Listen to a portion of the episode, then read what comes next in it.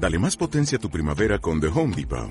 Obtén una potencia similar a la de la gasolina para podar, recortar y soplar con el sistema OnePlus de 18 voltios de Ryobi desde solo 89 dólares. Potencia para podar un tercio de un acre con una carga. Potencia para recortar el césped que dura hasta dos horas. Y fuerza de soplado de 110 millas por hora. Todo con una batería intercambiable. Llévate el sistema inalámbrico OnePlus de 18 voltios de Ryobi. Solo en The Home Depot. Haces más. Logras más. Estuvimos hablando sobre la oración, ¿verdad? Estuvimos hablando eh, sobre algunos pasajes de cómo oraba Jesús. Ahora, ¿quiénes me pueden decir algunas maneras de cómo oraba Jesús? Bastante tiempo. Ajá, oraba por horas, ¿no? Eh, hay una parte que le dice a sus discípulos que no han podido orar una hora. Eh, ¿qué- ¿Cómo más oraba Jesús? ¿Cómo? A solas, en un lugar apartado. Él como que separaba un tiempo y trataba de alejarse para eliminar distractores, para tener un tiempo a solas con el Padre, ¿no? ¿Qué más? ¿Cómo oraba Jesús?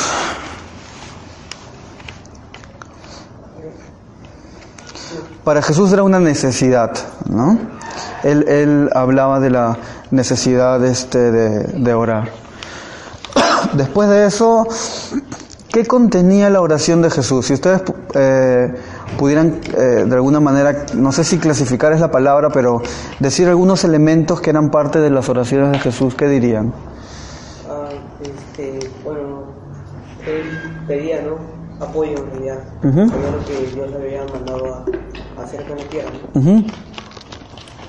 Él decía cosas como, como que no quería morir en la cruz, ¿no? ¿Se acuerdan que una noche se apartó con sus discípulos y luego se fue un poquito más adelante y oró Jesús?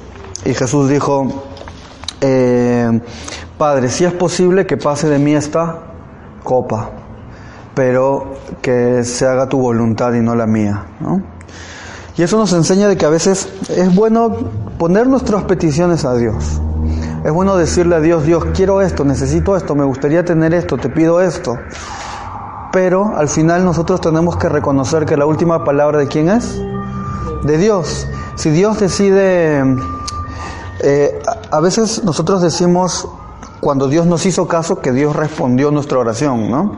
A veces estamos orando porque Dios salve a una persona, porque Dios sane a una persona y decimos, Dios sanó a tal persona, Dios respondió nuestra oración. Y sí, y yo estoy convencido de que Dios responde todas las oraciones. Solo de que cuando Dios sana, la respuesta es, sí, ¿no? Y cuando Dios no sana, la respuesta es, es no.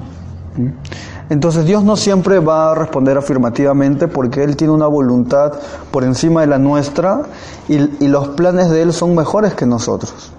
A veces nos gustaría algo, pero en realidad ese algo eh, Dios eh, permitió que suceda para enseñarnos algo, para fortalecernos, para cerrar una etapa y comenzar una nueva, etcétera, etcétera. ¿no? Entonces al final la voluntad es de, de Dios. ¿Sí? Jesús dice que volvió después de orar así, vio a sus discípulos que estaban durmiendo y dijo, uy, no me voy a seguir orando, ¿no? Y les dijo, que no han podido estar eh, una hora? Y también les dijo, velen y oren para que no caigan en tentación. Entonces la, oración también nos ayuda en los momentos en los que estamos siendo tentados. ¿sí? Jesús también, eh, cuando resucitó a Lázaro, ¿se acuerdan qué hizo Jesús? Oró. ¿Y qué dijo? Agradeció y alabó a Dios. Y dijo, te alabo Dios, ¿no? Porque te plació. Y comenzó a reconocer ciertos atributos de Dios. Entonces en nuestras oraciones, ¿qué tiene que haber? Tiene que haber gratitud, tiene que haber peticiones, tiene que haber alabanza, ¿no? Debemos orar y decir, Dios, yo te alabo porque eres bueno, porque eres misericordioso, porque eres perdonador, porque eres amoroso, porque eh, me das cada día una nueva oportunidad, porque perdonas mis pecados, etcétera, etcétera. Todas esas cosas tienen que estar presentes en nuestras oraciones. Debemos separar un tiempo, debemos eh, agendar nuestros tiempos con Dios. Cuando hacemos eso demostramos que es algo realmente importante. Eh, y ser responsables con eso. Jesús en la Biblia nos habla de la importancia de perseverar en la oración. Es una necesidad. También habla, Jesús dijo que el espíritu está dispuesto, pero la carne es débil. Y eso es cierto, porque a veces, muchas veces nosotros decimos, ¿es bueno orar? Vamos a decir, sí. Pero cuando separamos nuestro tiempo y queremos orar, vienen pensamientos a nuestras cabezas, nos da sueño, lo hacemos cortito, no lo disfrutamos, no, no pasamos, este, ¿por qué? Porque nuestra carne se opone al espíritu. A veces queremos hacer cosas buenas, pero nuestra carne, ¿qué dice? No leas la Biblia, duérmete en el culto, este, etcétera, ¿no? Yo me acuerdo que en Brasil, eh, Brasil es un país muy grande, más de 200 millones de habitantes. O sea, hay más brasileños, o sea, en Sudamérica hay más gente que habla portugués de lo que habla en español. Entonces es un país, sí, porque Brasil son 200 millones y si tú sumas todos los países hispanos de Sudamérica suman 198 millones más o menos, ¿no? Entonces Brasil es un país loco, grande y hay muchas iglesias muy interesantes, muy sanas, pero también muchas sectas nacieron en Brasil por influencia de del espiritismo, de, muchas cosas. Entonces hay iglesias como Para de Sufrir que te venden la agüita bendecida de no sé qué, ¿no? Ajá. Allá, una secta es una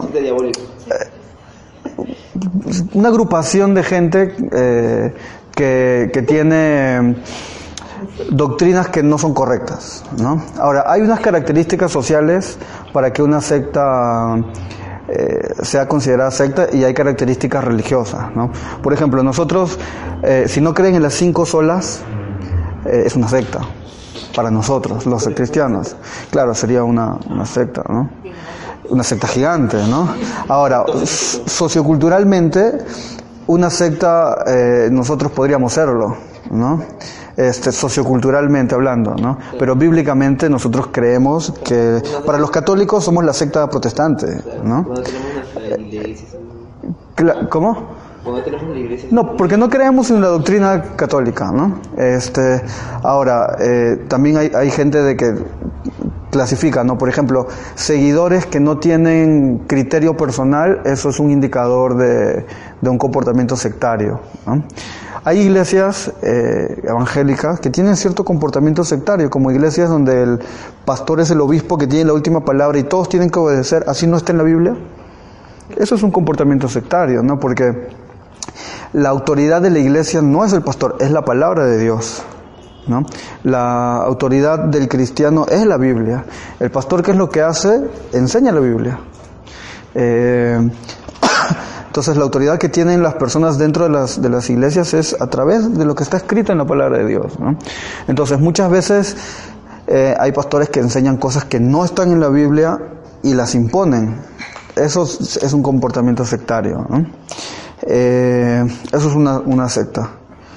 ¿Qué estaba diciendo? Ah, ya. Y en Brasil hay muchas sectas, muchas iglesias que, que tienen fusión del espiritismo y cosas así.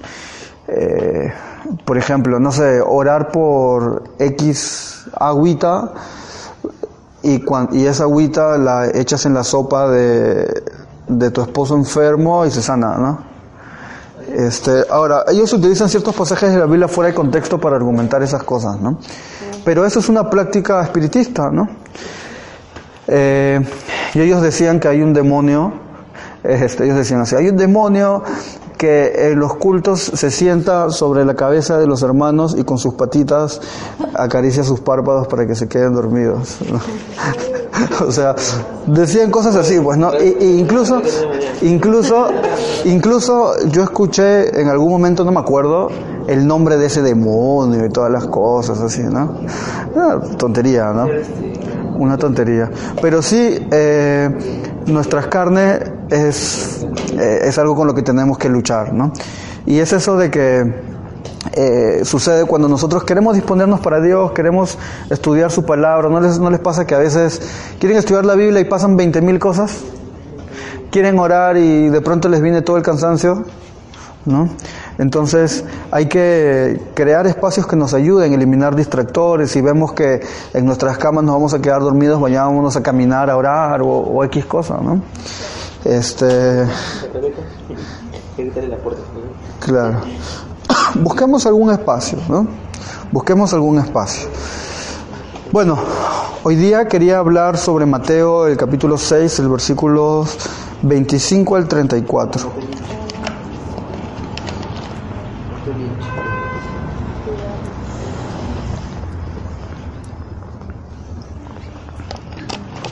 San Mateo, Mateo 6, 25 al 34. San Mateo, San Mateo, El Evangelio según San Mateo, versículo, capítulo 6, versículos del 25 al 34. Ya tienen todos sus YouVersion, ¿no? Ya saben que tienen que resaltar sus ¿qué versículos. Yo los domingos llego a mi casa y todos resaltaron, ¿no? Eh, RBC. Ajá. yo- Entonces estaba resaltando hoy día. Ah, sí, pero Sí. me doy cuenta de que no. Tienes que log- loguearte todos los días, ¿no? ¿O No, no. No, no, no. Te logueas una vez.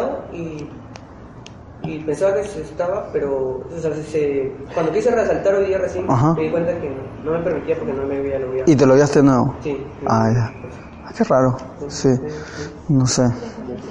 No, no, no, lo hago en PC. ¿no? Sí. Ah, claro, en PC sí, pues. En PC sí. Sí tienes que loguearte, Ah, sí. Ajá, Sí. En la página, ¿no? Bible.com. Es lo mismo que YouVersion, exactamente lo mismo. Este, ya. Comienza. 25. Por lo tanto, Ujú. por lo tanto les digo, no se por lo tanto les digo, no se preocupen por su vida, ni por qué comerán o qué beberán, ni con qué cubrirán su cuerpo. ¿Acaso no vale más la vida que el alimento y el cuerpo más que el vestido? Miren las aves del cielo que no siembran, ni cosechan, ni recogen en, este- en graneros, y el Padre Celestial los alimenta. ¿Acaso no valen ustedes mucho más que ellas? ¿Y quién de ustedes, por mucho que lo intente, puede añadir medio metro a su estatura? ¿Y por qué se preocupan por el vestido? Observen cómo crecen los lirios del campo. No trabajan ni hilan. Y aún así, el, el mismo Salomón, con toda su gloria, se vistió como uno de ellos. Pues si Dios viste así a la, a la hierba que hoy está en el campo y mañana se echa en el horno, ¿no hará mucho más por ustedes, hombres de poca fe? 31.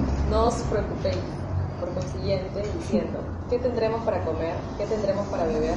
¿Qué tendremos para vestirnos? Ale. Porque la gente anda tras todo esto, pero su Padre Celestial sabe que ustedes tienen necesidad de todas estas cosas.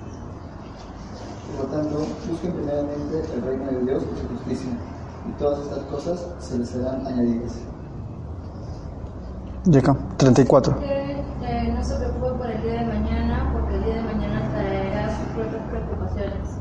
Ya bastante tienen cada día con su propio mal. Ujú. El título, eh, ustedes también lo deben de tener ahí, el afán y la ansiedad, ¿no? Eh, es un pasaje bien conocido, eh, pasaje muy, muy leído, eh, muy bonito, y comienza diciendo, eh, por tanto les digo, no se preocupen por su vida, ¿no? Y bueno, ni qué, ni qué comerán, ni qué eh, beberán, ni qué cubrirán su cuerpo. Yo me acuerdo que hace algún tiempo yo estaba en un bus. Este, yo difícilmente tomo buses con cobrador, porque en ninguna de mis rutas eh, me toca el bus con cobrador, siempre tomo metropolitano, colectivo, esas cosas, ¿no? Entonces, este, a veces por ahí tomo los 73, ¿no? Eh, pero muy raro tomar un bus con cobrador. Y en los buses con cobradores donde suben este, estos tipos eh, que con su música urbana, o, o- ajá, o que vienen a vender caramelos o querer robarte, ¿no? Este, y yo me acuerdo que había un tipo que dijo una vez algo así como, señores, los veo todos estresados, todos preocupados, ¿no? Yo no sé cuáles sean sus problemas, ¿no? pero si su problema tiene solución, ¿para qué se preocupan? Dijo así. Y también les digo otra cosa, si tu problema no tiene solución, ¿ya para qué te preocupas? Y, y luego dijo, bueno, probablemente algunos estén yendo tarde, ¿no? Pero si, si no estás tarde, ¿para qué te preocupas, no? Y si, y si ya sabes que vas a llegar tarde, ¿para qué te preocupas? no? Él dijo así, ¿no? Era, era el Señor sin preocupaciones, ¿no? Este, pero yo me puse a pensar en, en esa actitud sin preocupaciones y si eh, de verdad era válido pensar así, ¿no? Y yo llegué a este pasaje donde Jesús pareciera ser más o menos así como este Señor, ¿no? Donde dice, por lo tanto, no se preocupen por su vida, ni por qué comerán o qué beberán, ni con qué cubrirán su cuerpo, ¿no? Y aquí comienza haciendo preguntas que dice, ¿acaso no vale más la vida que el alimento y el cuerpo más que el vestido? Aquí está hablando de valor, de qué cosas valen más. ¿No? A veces nosotros creemos que los complementos valen más que las cosas esenciales.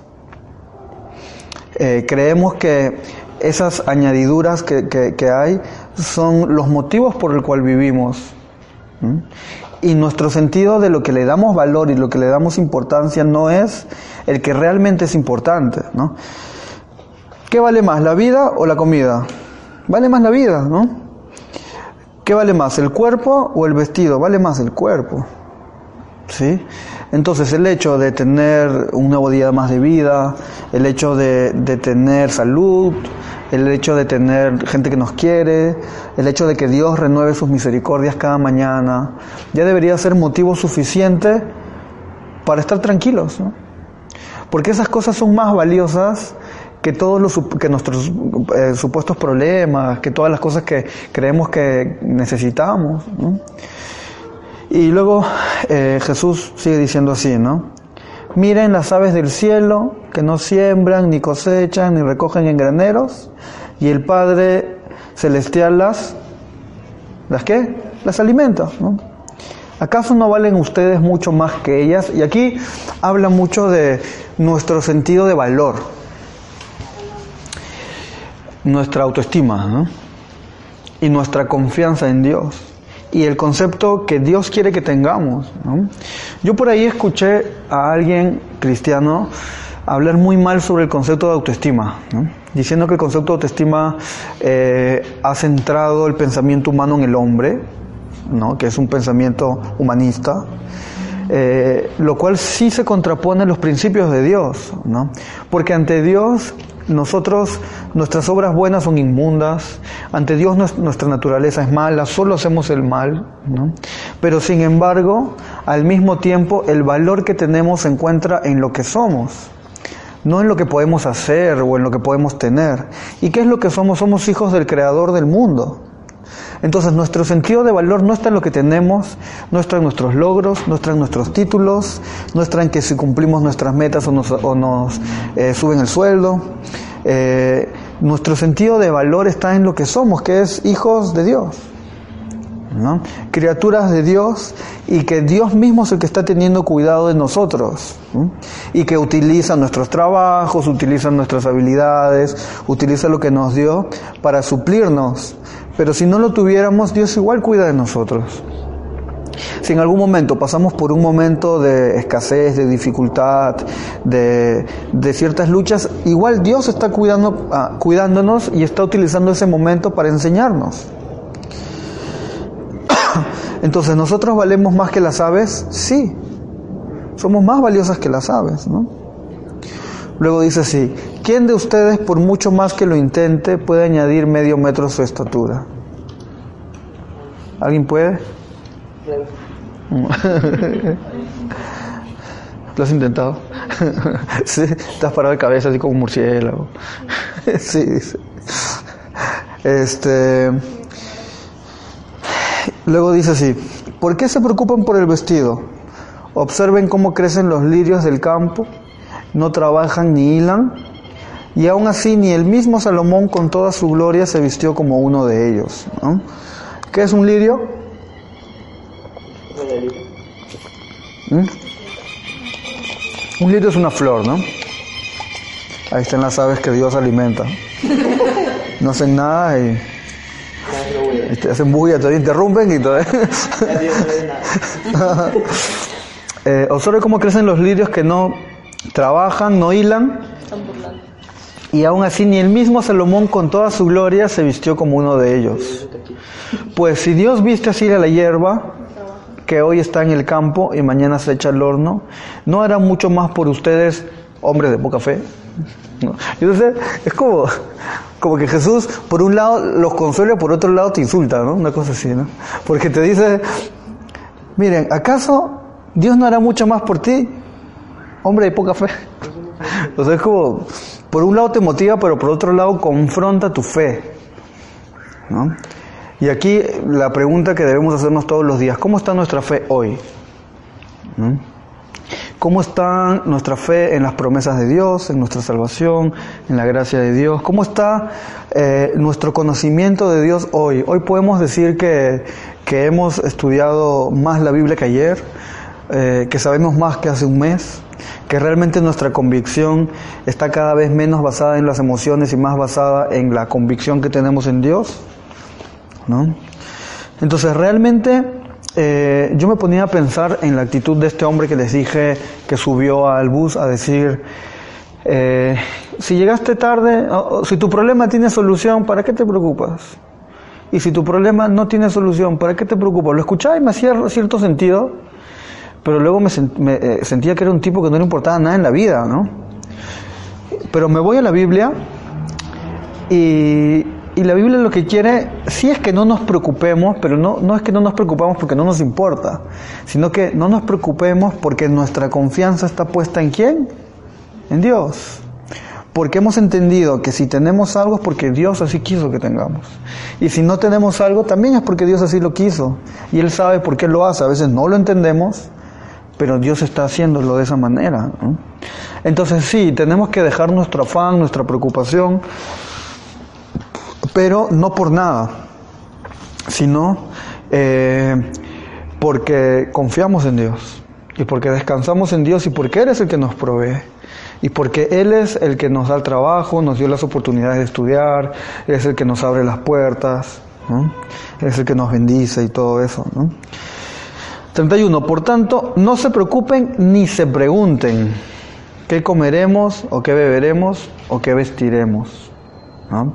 A veces nosotros vivimos pensando mucho en nuestro futuro aquí en la tierra material, ¿no? Y decimos, uy, ¿dónde viviremos acá un tiempo? ¿Dónde conseguiremos tal cosa? ¿Dónde podré comprar tal cosa? ¿Cómo pagaré tal cosa? ¿no? Eh, yo creo que la Biblia habla de la planificación, habla del ahorro, habla del esfuerzo y todo eso. Pero tu confianza no está en tu planificación, o sea, tu confianza no está en lo buen planificador que eres. Tu confianza no está en lo buen trabajador que eres. Tu confianza no está en las promesas que te hizo tu trabajo de subirte el suelo. Tu confianza está únicamente en quién? En Dios. Puedes planificar, pero tu tranquilidad no tiene que estar basada en que tienes un plan. Tu tranquilidad tiene que estar basada en que Dios tiene el control y en que Dios cuida de ti. Tu tranquilidad no tiene que estar basada en la plata que tienes, sino en que Dios cuida de ti. ¿no? Hay gente muy rica que su mayor temor es quedarse pobre. Y eso habla eh, mucho de que su sentido de seguridad está donde? En lo que tiene. ¿sí?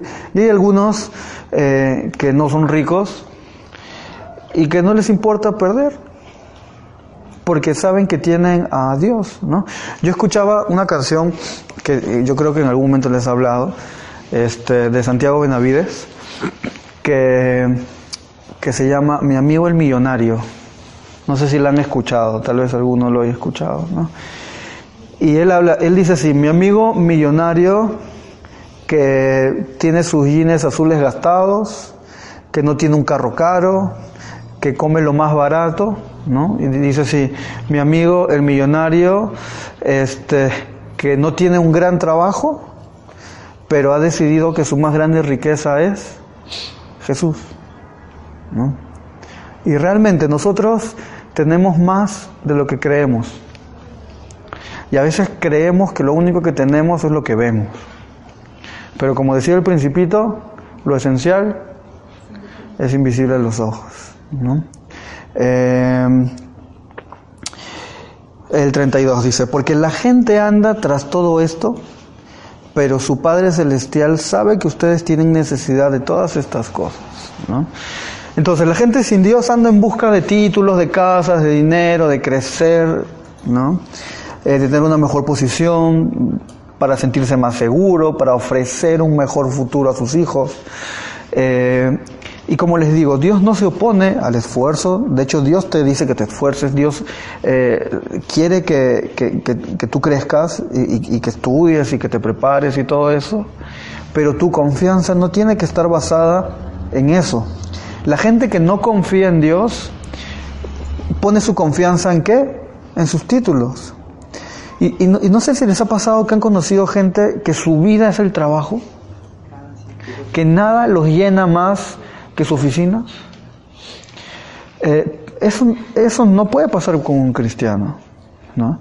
Porque la pasión más grande del cristiano es Cristo, es el reino de Dios, es la vida eh, que empieza cuando morimos. Las riquezas más importantes para el cristiano son las riquezas que acumulamos para cuando estemos en el reino de Dios. ¿Sí? Entonces que se sienta esa diferencia y que nosotros podamos realmente tomar eh, decisiones y convicciones basadas en nuestras riquezas celestiales más que en nuestras riquezas terrenales. ¿no?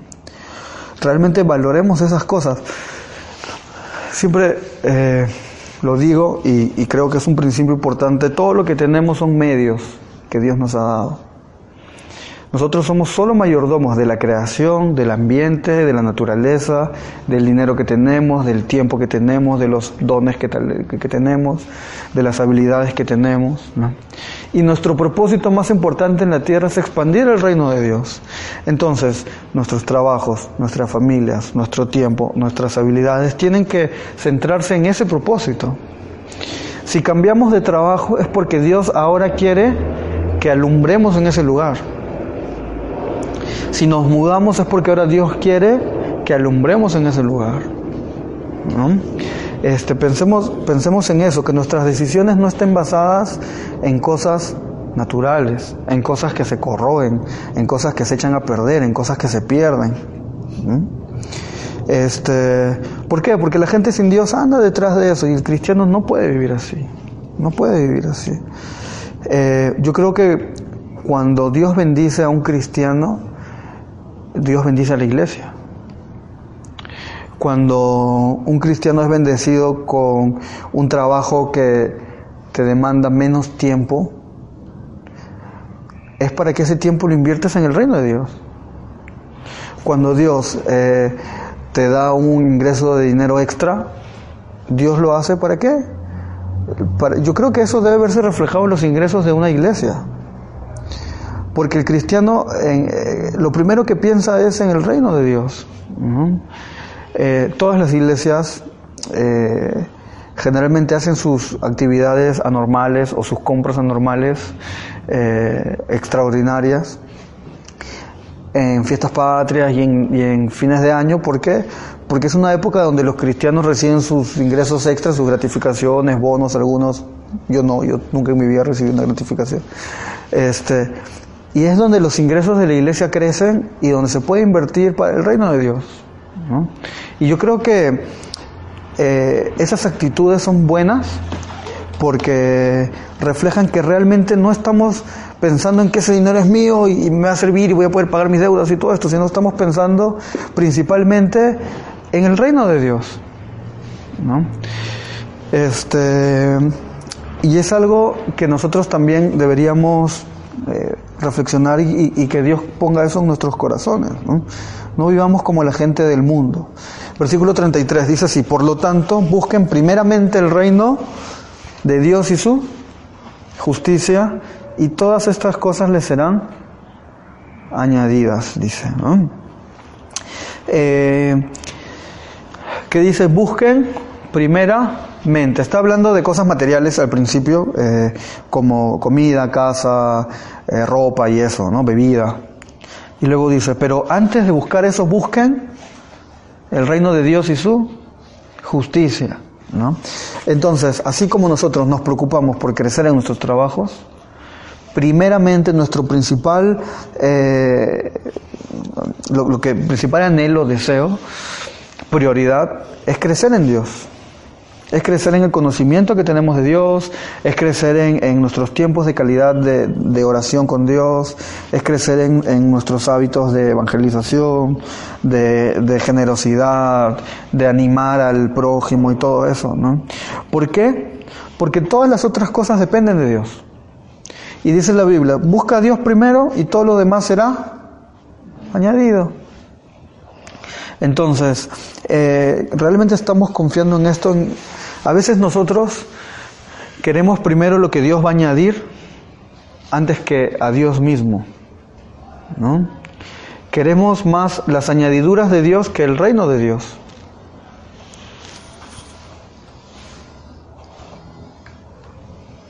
Me llama mi mamá. Puedes decirle, mandarle un WhatsApp y decirle que no puedo hablar.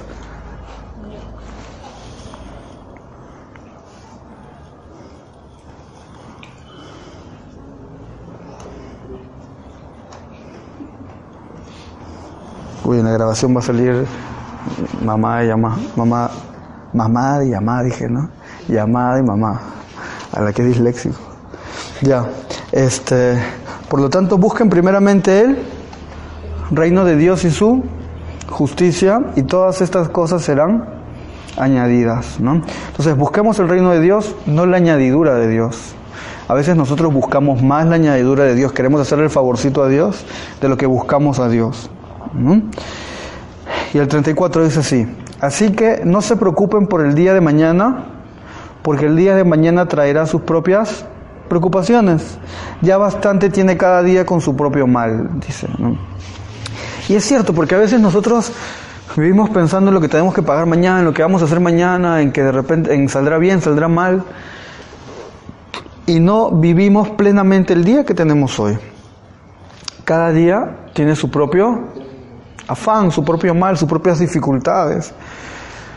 Los alcohólicos anónimos eh, y las personas en rehabilitación eh, tienen como que 14 pasos así de para alejarse de las adicciones. No sé si son 14 exactamente, pero es una, una, cantidad más o menos así de, de herramientas que les enseñan para no caer en las adicciones, pues para no recaer en las adicciones.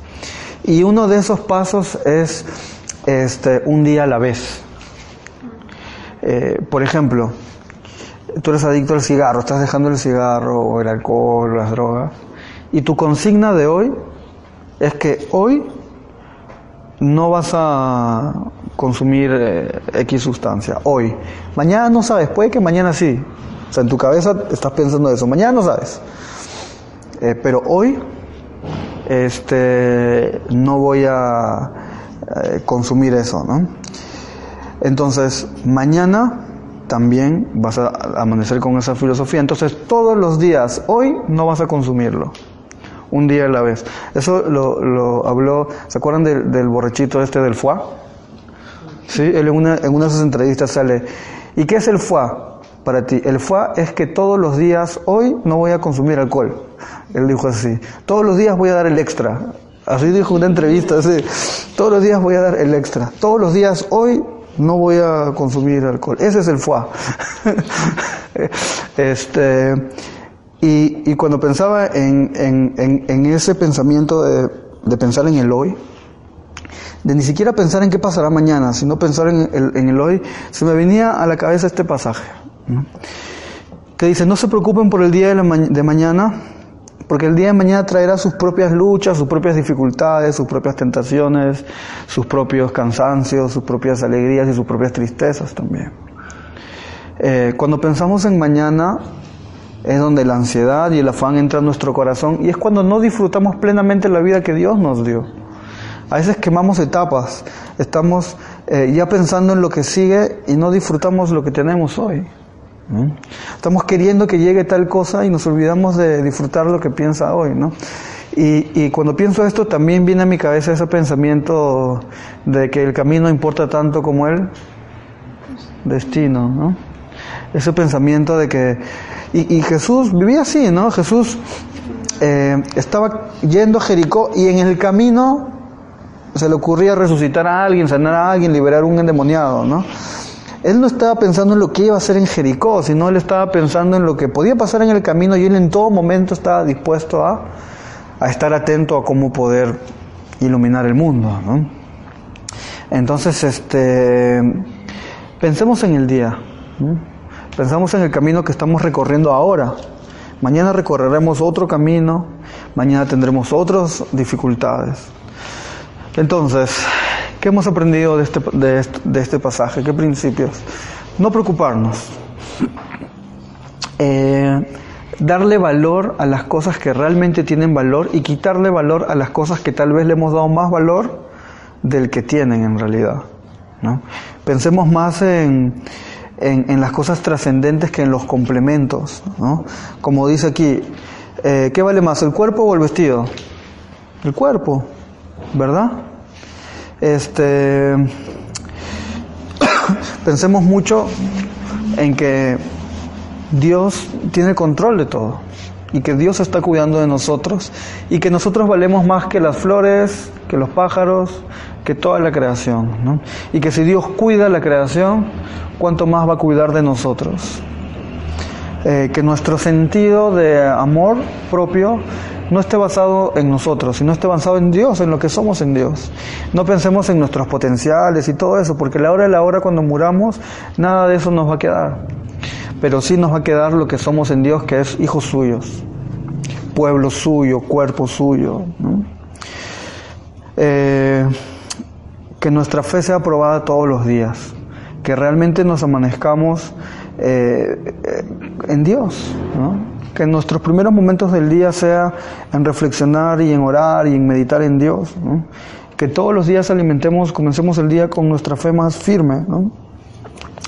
Eh, no, vive, no vivamos como la gente que no conoce a Dios. No vivamos pensando en lo material como la gente que no conoce a Dios, sino realmente hagamos esa, esa diferencia ¿no? de personas que ponen en primer lugar el reino de Dios y su justicia. ¿no? Y que todas las otras cosas sabemos que van a ser añadidas. Hagamos eso, busquemos primeramente el reino de Dios y su justicia. Y todo lo demás va a ser añadido. No nos preocupemos por el mañana, preocupémonos por hoy, un día a la vez ya bastante tiene cada día con su propio mal, como dice la Biblia. Oramos. Gracias Dios por este día en el que estamos aquí reunidos. Gracias porque tú estás haciendo cosas nuevas en nuestras vidas. Gracias porque tú nos llenas de nuevos sueños, de, de nuevas cosas que nos llenan de expectativa porque tú estás renovando nuestros pensamientos y, estás poniendo en su lugar los tuyos. Gracias porque se vienen semanas de muchas alegrías, de muchas sorpresas y también de mucha renuncia y de mucha entrega nueva a ti, Señor. Yo te pido de que estos principios queden grabados fuertemente en nuestras mentes y en nuestros corazones, Señor. Que realmente cuando las preocupaciones de cosas materiales nos estén agobiando, descansemos en que tú tienes el control y que a veces tú nos aprietas para que nos esforcemos más.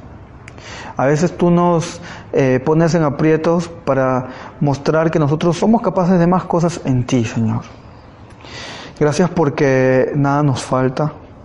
Porque a pesar de que a veces creemos que nos faltan cosas, tú has provisto todo lo que necesitamos, Señor. Y las cosas más valiosas, más trascendentes ya las tenemos en ti.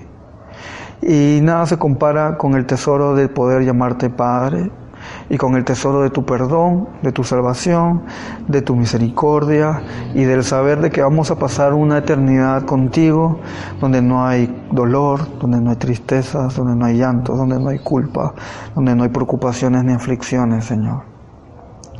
Gracias por eso, Ayúdanos a ayudar en los momentos difíciles. Ayúdanos a consolar cuando alguien se vea afligido por, por los problemas. Eh, y que la principal enseñanza que nosotros podamos dar al prójimo sea una vida de acuerdo a nuestros principios, a los principios que están escritos en tu palabra, Señor. No permitas que, que seamos egoístas, que nuestro dinero se quede con nosotros y, nos bendiga solamente a nosotros. Que nuestro tiempo se quede solo con, con nosotros y que no bendiga al, al mundo, Señor. No permitas que nuestras fuerzas jóvenes sean mal utilizadas y que cuando seamos eh, mayores eh, nos arrepintamos de cómo invertimos nuestras fuerzas y cómo invertimos nuestro tiempo. Yo no quiero de aquí a unos años arrepentirme por las cosas que no hice para ti, Señor, cuando pude hacerlas. No quiero que llegue ese momento en el que ya no podré, no, no, no tendré fuerzas y me lamente por no haberlo hecho antes. Ayúdanos a ser diligentes con todo lo que tenemos.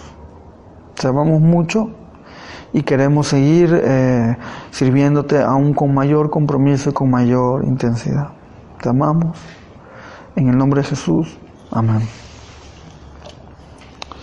Eh, vamos a recoger nuestras ofrendas y nuestros diezmos y, y eso.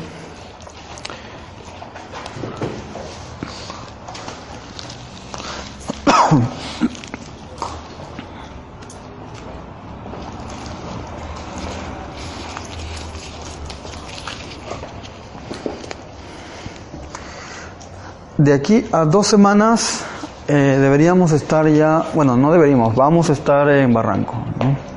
El 23, no, 24 creo que es. Ya de este domingo al próximo. Entonces estas dos semanas son semanas intensas, ¿sí? La próxima semana tenemos la proyección, Carla se está encargando de coordinarla. Tenemos bastantes desafíos, ¿sí? De, y principalmente desafíos económicos. Nosotros ya cuántos años cumplimos, comenzamos en el 2013, ¿no? Sí. Claro, 2014, 15, 16, 17, cuatro años. ¿Cómo? Cuarto. Cuarto, sí. Ya en cuatro años yo creo que Dios ya nos está llamando a, a crecer, ¿no? Y por eso creo que se ha dado esta situación, eso lo he dicho varias veces, y también a tener desafíos mayores. Yo creo que ya no estamos llamados a a suplir las cosas como para parchar nomás y para que funcione, ¿no? sino que realmente estamos llamados